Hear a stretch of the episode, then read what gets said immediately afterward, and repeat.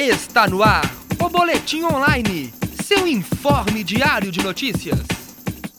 Boa tarde, 3 horas 30 minutos. Está começando o Boletim Online. Eu sou Paulo Souza e vamos às informações de hoje.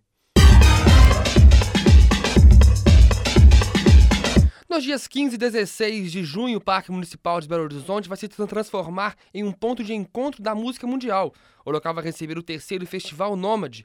O evento é viabilizado pela Lei Municipal de Incentivo à Cultura. Seis atrações musicais de países como Marrocos, Senegal e Estados Unidos. Além das atrações musicais, o público confere uma exposição fotográfica do francês Gerard Ortigosa, de, de uma feira gastronômica e de, e de artesanato. As apresentações começam no sábado a partir das 6 da tarde e no domingo a partir das 4 da tarde. A entrada é gratuita. Os detalhes do horário das apresentações de cada músico serão divulgados no site www.festivalnomade.com.br, onde também podem ser ser encontradas mais informações sobre o evento.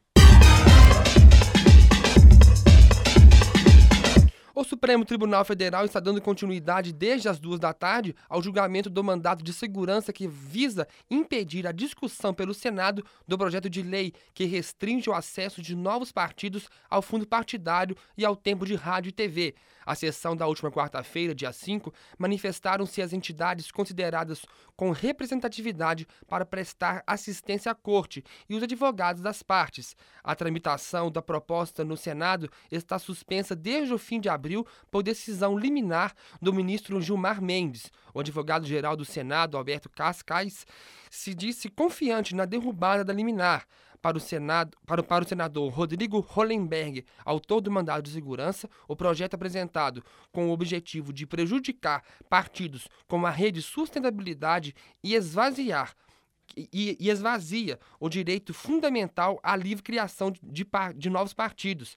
A tese foi acolhida por Gilmar Mendes na concessão da liminar.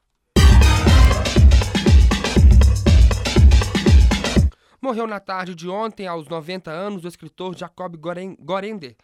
Ele era considerado um dos grandes intelectuais brasileiros. Foi o autor do livro Escravismo Colonial e Combate nas Trevas. Além, do, a, além é, para o ministro da Educação, Aloysio Mercadante, que conviveu com Jacob ao longo de sua vida pública, ele era intelectual rigoroso, dedicado à vida e à história do Brasil.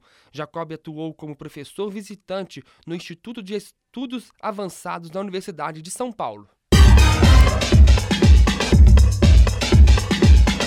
A Comissão de Assuntos Sociais da, do Senado Federal aprovou hoje é, projeto de lei que trata das garantias dos direitos fundamentais ao livre exercício da crença e dos cultos religiosos, a chamada Lei Geral das Religiões. A proposta é de autoria do deputado George Hilton, do PRB de Minas Gerais, e regulamenta dispositivos constitucionais que garante o livre exercício de crenças. Em razão de acordos de líderes, a matéria que deveria passar por exame da Comissão Comissão de Assuntos Econômicos segue agora diretamente para o plenário.